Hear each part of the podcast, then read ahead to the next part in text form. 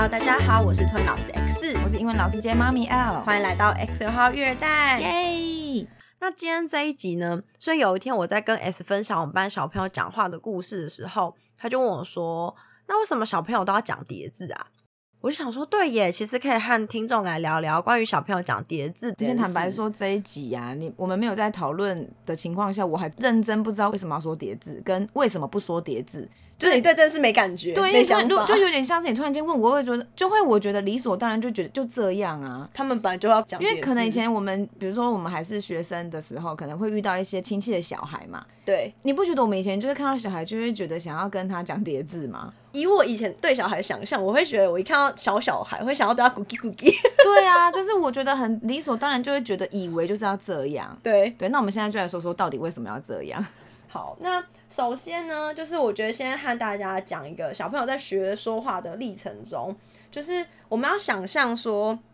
他从不会讲话，去发出一些咿咿啊的音，然后到他真的会发，比如说啊、e、a、o、u，然后甚至说叽里呱啦乱讲话。觉得那个乱讲话，就是呃，可能一岁多左右的小孩，他开始啊，然后就是他有一个语调的。所以就是你能理解说他其实想要学大人讲话，嗯，对，他可能在他的逻辑里，他有一个他想表达的东西，可是他没有办法用正确的音说出来。那有时候可能大人讲话很快啊，对，嗯，他可能只能学到那个抑扬顿挫那个音韵这样。然后呢，再来就是他们会开始发出一些妈。或者甚至是更多不同的声音，那其实比较好理解，就是因为 R E A U 这样子的音，它比较好再去延伸出下一个新的。因为我们中文有什么声母、韵母，对对对，对，所以在这样子之后，他们因为不太会用他们的舌头、口腔肌肉等等的原因，所以他们在学说话的时候，在学一个新的单字的时候，他们就会更倾向于重复发出那个他们能成功发出来的音。嗯，像如果水壶。他们就讲水水，对，因为湖太难了，发不出来。对，那个湖的那个音，那鞋子子又有点轻音，轻音，对，就是就是他们很难自己去想象怎么发这个音，所以他们可能就变斜斜。所以我们可以先简单的理解成说，他们这个叠字的行为，只是因为小孩他们让自己学说话的这个过程比较轻松，嗯，对，成功的说话是比较轻松的，有成就感啦，因为他好不容易说出一个字了，对。可是呢，你说小孩他真的听不懂吗？还是他做不到吗？他不会讲话吗？其实也不是，只是因为说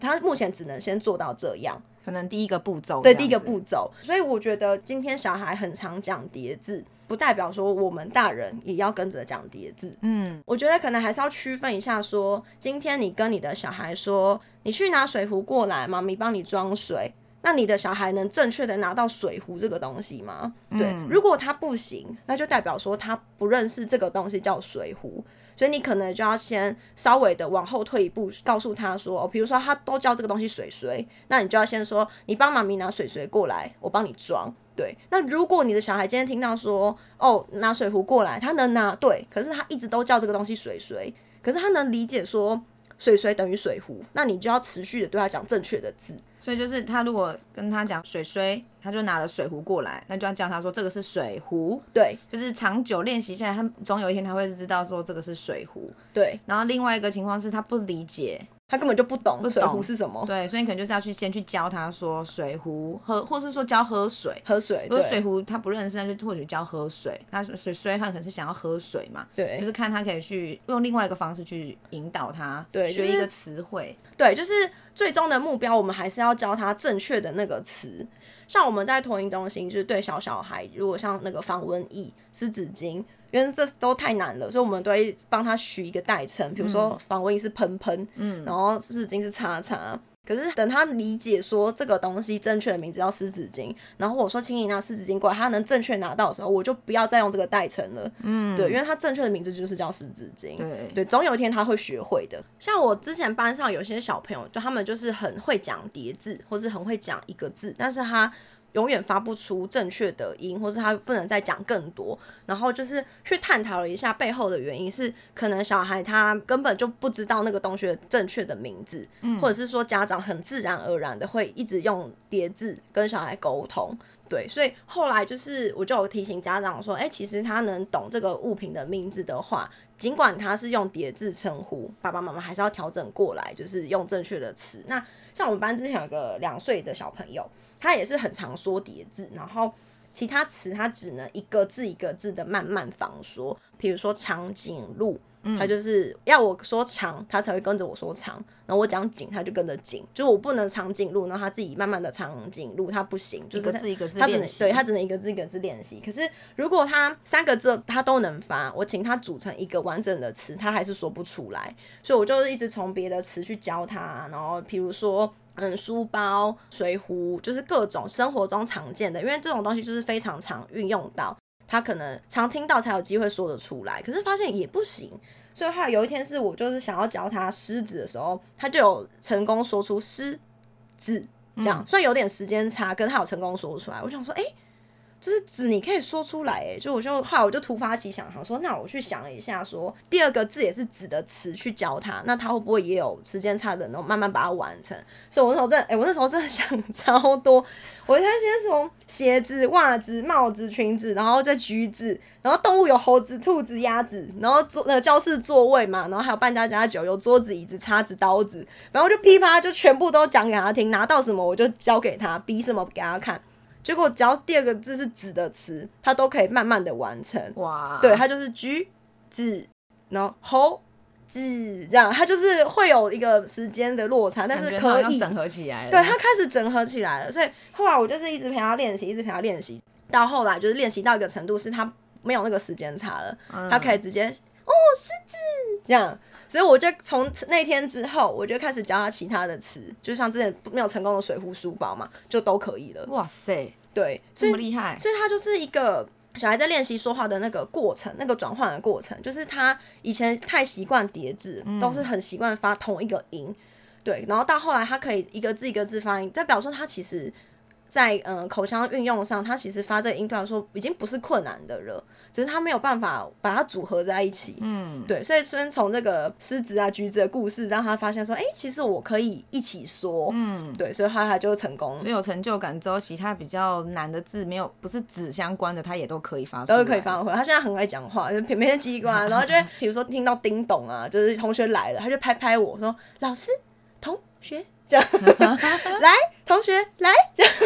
很可爱。对，所以我觉得其实大人也不是不能说叠字啦，只是说你听到小孩说叠字的同时，你可以去延伸他的相关词汇。对对，其实可以，而且因为之前我还有看到别人在讨论说，就是如果小朋友只会说叠字的话，到底要不要纠正他？嗯，对。可是我觉得用纠正这个词有一点点太严肃了。嗯，我觉得可以，就像我刚刚讲轻松一点，他已经理解这个东西正确的名字，那你就可以用正确的名字称呼他，你不用纠正要求他说这个东西叫水壶，你不可以叫水水，嗯，就不用到这一步。他就比如说妈妈咪水水这样，然后他可能是比如说他想要喝。水可能没水，想他想要你帮他装嘛，他可能整段的背后是这样，你也理解了，但是你就要讲给他听说，哦，你说水壶，你想喝水吗？是那个水壶没有水了，妈咪帮你装，就是你还是要讲一段话给他听，让他知道说，哦，我的我现在表达的你有懂，然后这件事情我可以这样子告诉你，嗯，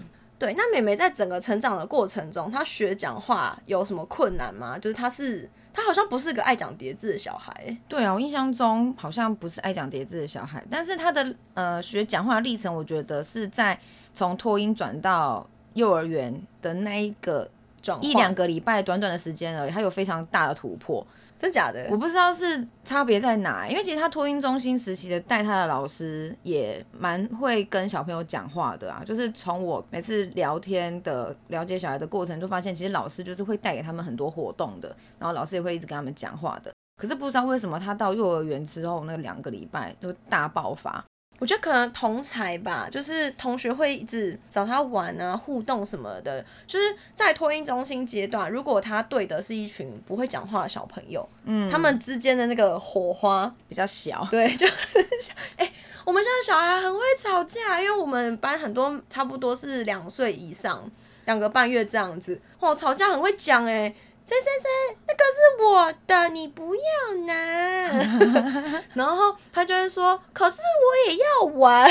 就是会两岁半的小孩，对，两个会这样有来有往。因为我当初待到两岁左右，就刚好幼儿园有名额，就走就上去了。对，所以就是有可能像你说，说不定他再过个六个月，或许就是有可能像你刚刚说的，很会讲话。那只是我们的案例，是因为他刚满两岁的时候就上去幼儿园，所以相对来说，那个短短的一两个礼拜里面，那个变化很大，很明显。对，然后你讲到说他讲话的表达什么等等，我觉得他或许啦，我觉得他或许有语言天分，嗯，因为像我现在就是我自己算教英文，可是我我的观念是，我觉得母语还是比较重要。嗯，因为你母语不好，我们就是中文嘛。中文不好，你以后真的去到学校里面，你不管什么科目啊，你生活中都是中文啊。那你中文理解有问题，那更不用说学其他语言了。对，所以其实我的想法是觉得母语还是很重要，所以我没有刻意的给他英文的东西。就是不会像我一定要跟他讲英文啊，或什么的。因为有些人问我嘛，说你有没有教你小孩讲英文啊？会跟他讲英文吗？我都说没有啊，没有刻意给他。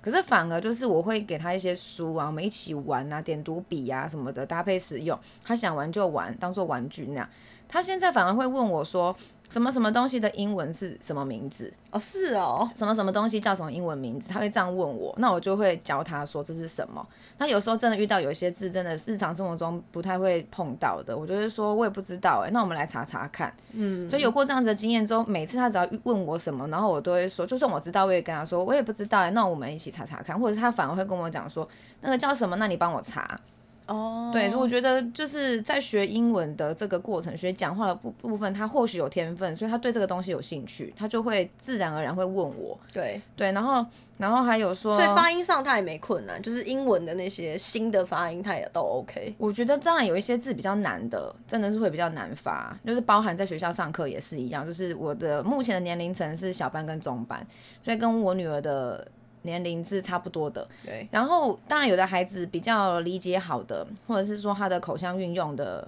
比如说比较会讲话的，比较 OK 的，他在发一些音相对比较没有困难，对。或是说他发出来的音是相对比较准确的，嗯。可是一定有小孩是比较不爱讲话的，平常就沉默寡言的。那他可能发出来的声音，就是音量是一回事，那二方面是发音的准确度，一定还是会有一点不太一样之类的，类似会这样，或者是说有的小孩讲话比较没自信的，他就会讲很小声，哦，尽管他说出来是对的，但他就是不肯大声说。那我觉得最一个明显的字就是香蕉。香蕉，香蕉其实应该是要念 banana，啊、正常的发音应该是要说 banana，可是我觉得小孩可能有被有一首歌叫做 banana cha cha，哦对，被那个洗脑到，他们已经香蕉变成 banana，, banana 或者是说小小兵那个电影，banana。对对，所以我觉得就是有一些东西，那我觉得现在我已经对 banana 这个发音我已经不强求了，我觉得等他们长大以后，他可能可以理解了之后，嗯、他再自己去修正了，因为我觉得这个歌曲跟这个。动画电影这已经影响他们太深了，我转不回来，你讲我也改不掉。你讲 banana 让我想到那个我们之前上课老师教木瓜。嗯，他说木瓜的发音也不是 papaya，就我们都会说 papaya。我们从小就是念 papaya，但是其实他那个第一个音它是有点 p，对，轻音的 papaya。对，活了这么大，你知道第一次知道原来木瓜正确发音是 papaya。可是我觉得有些我们台湾以前学的字啊，跟现在比如说国外啦，有一些字是的确会有差异的，原因是因为。它是一个正在使用的语言，对，所以会随着时间时代哦，你说会有一些修正调整。比如说像以前有学过有一个字，我们翻译叫做经常或是常常，有一个字叫做 often，对，O F T E N，对，我们以前小时候学 often，可是近几年来开始外国人会说 often。哦，对，你上次有跟我讲，对，因为就是有些外国人就会觉得说 T 就在那里，为什么不发音，就会念成 often，对，可是。因为它是正在用的，所以有可能会出现这样子的变化。对，像比如说山，呃，第一季有节目就是讲教英文的相关的东西，所以我们有曾经讨论过这个。我们台湾就是学 mountain，那个 t 的声音其实蛮明显的，可是外国人是念 mountain，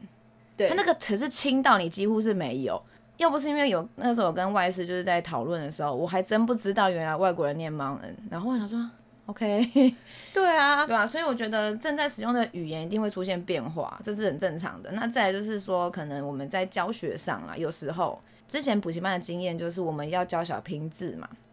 那怎么背？你不能死背啊，就是要先会念，才会拼。所以像 mountain 这种，我们就会念把 t 的声音念出来，这样小孩才知道那边有个 t 呀、啊。对，不然他就是不见了啊，他就是不会写 t 出来啊。对，对，所以我觉得就是可能在教学上，当然我们实际的运用跟你在日常生活中去运用，可能还是会有点点差别。对，对，就是要让小孩知道说有什么声音在那边嘛。对啊。我觉得另外一个我很好奇的，就是为什么要带到英文？是因为我那时候在看那个讲叠字的文章的时候，我就想说，好，台湾可以变叠字，那外国的小朋友嘞，他们学讲话历程，那他们也是任何的单字都要变成叠字嘛？那时候我就想说，好，那如果我们吃饭，吃饭小孩变成我要饭饭嘛？那他们如果说他们要吃面，我们是面面，那他们面 noodle 那变什么？我就是那时候。就是很多问号，但是因为我身边没有那种母语是英文的小孩，所以我没办法去得到这个资讯。所以如果听众们你们有知道这个事情的话，可以跟我分享一下，我蛮好奇的。我觉得说不定他们不会到叠字的程度，但是可能会有音，可能会不见哦。Oh, 就是比如说，假设你说的 noodle 会变成 nunu，会不会？不知道哎、欸，因为你说发音会不见，就是在台湾小孩身上，我是看过蛮多。因为像前阵子在学那个 Happy New Year。然后哇，小孩都会 Happy New Year，因为他们的那个声音没有办法完全发出来啊。对，然后就哟，然后就会自己很开心，那边欢呼，然后不知道在 不知道在嗨什么。对，所以我觉得就是学语言，就是刚刚说的嘛，叠字当然也可以顺着小孩说叠字，但是同时你也要去延伸出来相关的字。我觉得有些小孩真的是感受得出来，他对语言这一块是有天分的。嗯，那他在从。呃，学讲话历程可能他就是叠字，可以很快的转换到正确的词汇，或者是甚至他就像 L 的女儿一样，他不用有这个叠字的过程。可是像有些人可能会担心说，啊，那如果我不让我的小孩讲叠字，或是我让我的小孩讲叠字，会不会在他的学讲话过程中是一个阻碍？那这件事情我自己的看法是，如果今天小朋友他语言发展上本来就有困难的话，他其实没有办法发出一个有意义的音。所以更不用去讨论说到底要不要让他讲叠字还是不讲叠字。那今天小朋友如果是不太擅长讲话，那他如果能会说叠字，就已经是一个很大的进步了。就是这个是一个小朋友学讲话的历程。那要怎么做，其实都是爸爸妈妈你们找到一个适合小孩的方法，适合家里的方法，没有说一定要讲叠字，或者一定不能讲叠字。对对，因为其实语言这件事情就是这样子，是一个沟通用的。算是工具嘛，嗯，对啊，只是最终的目标是小孩要能讲出正确的词汇，最后他还是要跟大人一样，像我们这样子在运用这个语言，嗯，对，所以有些人可能就会觉得说啊，最后就是要像我们这样，水壶就是水壶，讲什么水水，有的人可能就会对这件事情觉得很不以为然，对，可是我觉得这件事情并没有对错，小孩会讲。就已经是一个很大的进步了。嗯，没错。那这边我最后想要再分享一个，就是我之前上课的时候，就是有一个小朋友，他就是发音很不清楚，就是每个字都像含卤蛋一样。然后因为现在在戴口罩嘛，所以我那时候就想说观察一下这个小朋友的嘴型变化。嗯，我发现他不管讲什么字，嘴巴都没有变形。嗯啊，就是都是维持同一个开合。就例如可能讲香蕉好了，它就会同一个嘴巴的形状那样呀呀，真的没什么开，然后就真的没有变，就是大家可以想象，你先把嘴巴打开成一个固定的大小，然后你去试着用这个嘴型都不要变去讲任何的词，反正这个就是那个小朋友讲出来的音。然后我就想说，为什么会这样子？为什么我嘴巴都不动？然后我想说，好，可能是因为长期戴口罩，他看不到老师嘴型变化，所以我有一阵子就是教这个小孩的时候，我会一对一的。把我的口罩拿下来，让他看我的嘴巴变化，然后我就再看他有没有跟着变，因为我就会很夸大我的嘴型，然后他可能就有感受到说，哦，好像老师在讲话的时候好像哪里不一样，嘴巴有变，对，他可能就有试着微微的调整一下他的嘴巴张的幅度，可是就还是不够嘛，所以我就有在继续观察说他在口腔的运用上有没有什么困难，后来就发现说，就是如果今天我们吃饭嘛。他其实可以正常吃饭，他也都会咀嚼。但反正是后来有一天他吃饭的时候，饭粒粘到嘴角附近。我不知道大家对于这件事的感受是什么，但是以我们的自然而然型，我会觉得哦，那抿一下牙齿，抿一下舌头，舔一下。嘴巴，呃，对，因为在就在嘴角，我不是说很远，那脸颊下巴没有，就真的就在嘴角那个角角上。他、嗯、是用手推进去，他没有运用舌头或是嘴唇，没有，他都没有，他就是很习惯的。然后我就想说，哦，我注意到这件事，所以我就继续观察他。我发现，就一个礼拜下来，我发现他永远都是用手，连嘴唇上的也是哦，都是用手嘴推。唇上的也是用手推，也是，他就是都是用手推进去他的嘴巴里，所以我就哦，好，我发现了，就是他这个是一个刺激他动口腔肌肉、舌头肌肉的一个，算是一个活动吧，所以他缺少了一个刺激，少了一个练习，所以后来我发现他嘴边有食物的时候，他一手起来，我就会把手牵住，我说你用嘴巴试试看，你用舌头试试看。他就听不懂他说什么意思，然后我就假装，我就舌头那就撸给他看这样，然后他就理解说哦，好像是这个意思，他就有试试看。然后最近他就是讲话嘴型的变化比较多，然后那时候我就去我们的老师说，哎，小朋友这个状况，那还有没有什么其他的方法可以让他运用到更多口部肌肉？然后那时候老师有提一个做法，那这个做法爸爸妈妈你们要不要用？就是你们自己评估看看。因为那时候老师是跟我说，如果小孩够大，可以吃蜂蜜的年纪，那就沾一点蜂蜜。嗯，然后就先从嘴边试嘛，嘴边如果发现它可以，那就再远一点，可能有点接近到下巴中间了，然后脸人中就是嘴巴一圈，就是那个距离越来越大，拉大零点五公分，对，就是拉离一公分，以小朋友牙齿、舌头跟就嘴巴去抿，可以还舔得到的那个方向，嗯，对，去调整。另外一半就是说那种饼干屑，就是你粘一个饼干屑在那边，粘一个米粒在那边，嗯、让他练习这样，哦、对，他就变成说不是吃饭而然的自然的产生的这个情境，而是你刻意做这个情境，因为要让他训练嘴唇啊、舌头、口腔的运用这样子。对，然后后来就是因为我不可能特地对小孩做这件事，所以我是在吃饭的时候会很有意识的陪他完成这件事情，所以他现在讲话有比较清楚一点。哦，对。所以如果说爸爸妈妈发现，哎、小朋友好像总是发音不清楚，可是找不到问题在哪的话，可以观察一下他是不是不太会运用他的嘴部肌肉。嗯，你讲到这个，让我想到我有一个中班的小孩，他上我的课是很主动的，参与感是很好的，然后他回去会跟家长说很喜欢上我的课，然后我因为他给我的感觉是他能力其实不错，他的互动反应都很好，那我就开始从细节去雕他嘛，我就会发现说他在发音上没有那么确实。我有注意到这件事情，没有确实是怎么说？比如说英文有一些发音啊，会运用到嘴唇要闭起来，或是要不要闭起来的这个问题。比如说 What's your name? My name is，就是 My name 那个嗯的声音。可是很多小孩都会说 My name is。就是 n，就是他那个嘴型的变化，你是听得出来那个差异的。那台湾的小孩大部分也就是 m 跟 n 会念得不是很清楚，他们没有闭起来。我就默默的发现说，这个小孩的发音的时候也是跟你一样，口罩都戴起来，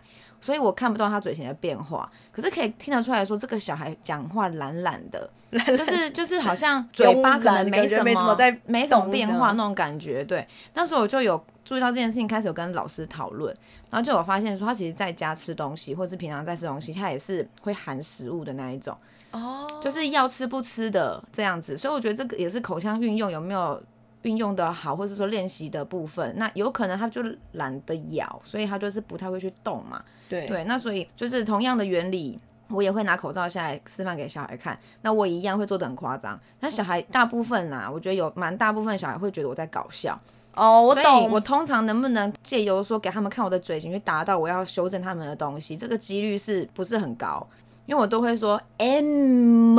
m，我觉得很夸张，那个嘴唇我现在就是这样子抿着，然后嗯嗯嗯嗯嗯，好像要表达说我没办法讲话，我嘴唇抿起来了，干关起来了，不能讲话，他们都会笑得很开心。然后我说 n n，我也是做的很夸张。那有的小孩就会学我，对，可是有的小孩就是觉得我在搞笑。对，所以我觉得就是在学语言，不管中文、英文也好啦，就是都有可能会有类似的问题。可是最重要就是口腔的肌肉啊，不管嘴唇啦、舌头啦，你舌头位置要放哪边啊，喉咙啊、牙齿怎样，各方面的，其实都是需要训练的。我觉得，嗯、呃，你刚刚讲到一个很好的重点是咀嚼吃饭这件事情。嗯，就是如果他越不爱咬，越懒得咬。越喜欢含饭，那甚至有些是很喜欢直接用吞的，嗯，对，就是这样子类型的小孩，他在发音上就是蛮容易口齿不清楚的，嗯，对，就是像我们班有小女生，她已经一岁半了，跟她同年纪的小朋友，现在就已经蛮会说话的。可是那小女生她，因为她从小到大吃副食品都是用吞的，嗯，老师不剪哦，是大块的哦，可能照吞哦，照吞。真的照吞，然后我想说，你不会噎到吗？不会觉得不舒服吗？不会，他都，然后他就是赶快吞下去啊啊，就是会叫你赶快喂这样，所以他现在还就是词汇还是蛮少的。对，可是他那个同学可能已经有二十二三十个词汇，那那个小女生可能才十个左右这样。嗯、所以我想说，嗯，你说他很会吃，对啊，他很会吃，可他不会咬啊。嗯，对，所以咀嚼这件事情还是要有适当的练习，才能帮助他们在未来发音上可以更顺利的发展下去。对，所以光从含饭、含食物这件事情就可以延伸到我们之前聊过的，如果是在牙齿、口腔方面，可能会容易蛀牙。对，那在语言这部分，就是有可能会造成他讲话可能。口腔肌肉运用不当，会发不出来清，清楚的声音。对，对，所以其实家长真的需要注意的地方其实蛮多的。对，所以就是这是一个可以注意的小细节，因为吃饭是每天都会发生的事情。对，我们可能坦白说，如果今天我们不是因为生在这个环境，跟我们有这样子的知识，我们可能也不会想说吃饭对于讲话会有什么样子的影响。对，对，所以今天有听到这个节目的家长，你们赚到了。对，就是好好观察你们小朋友吃饭有没有认真咬一咬。对，所以就是小孩如果讲话讲不清楚，也不要太紧张，先从吃饭啊、咬东西这件事情来去判断，说是不是其实他懒得动嘴巴，所以才导致他讲话不清楚。那就是再回到我们的主题，讲叠字有没有关系？没有关系，但是大人要去引导他们说出相关的词汇。以上就是我们这一集的节目内容，喜欢的话欢迎订阅及分享，也可以把我们节目分享给你身边的朋友哦。谢谢大家，拜拜，拜拜。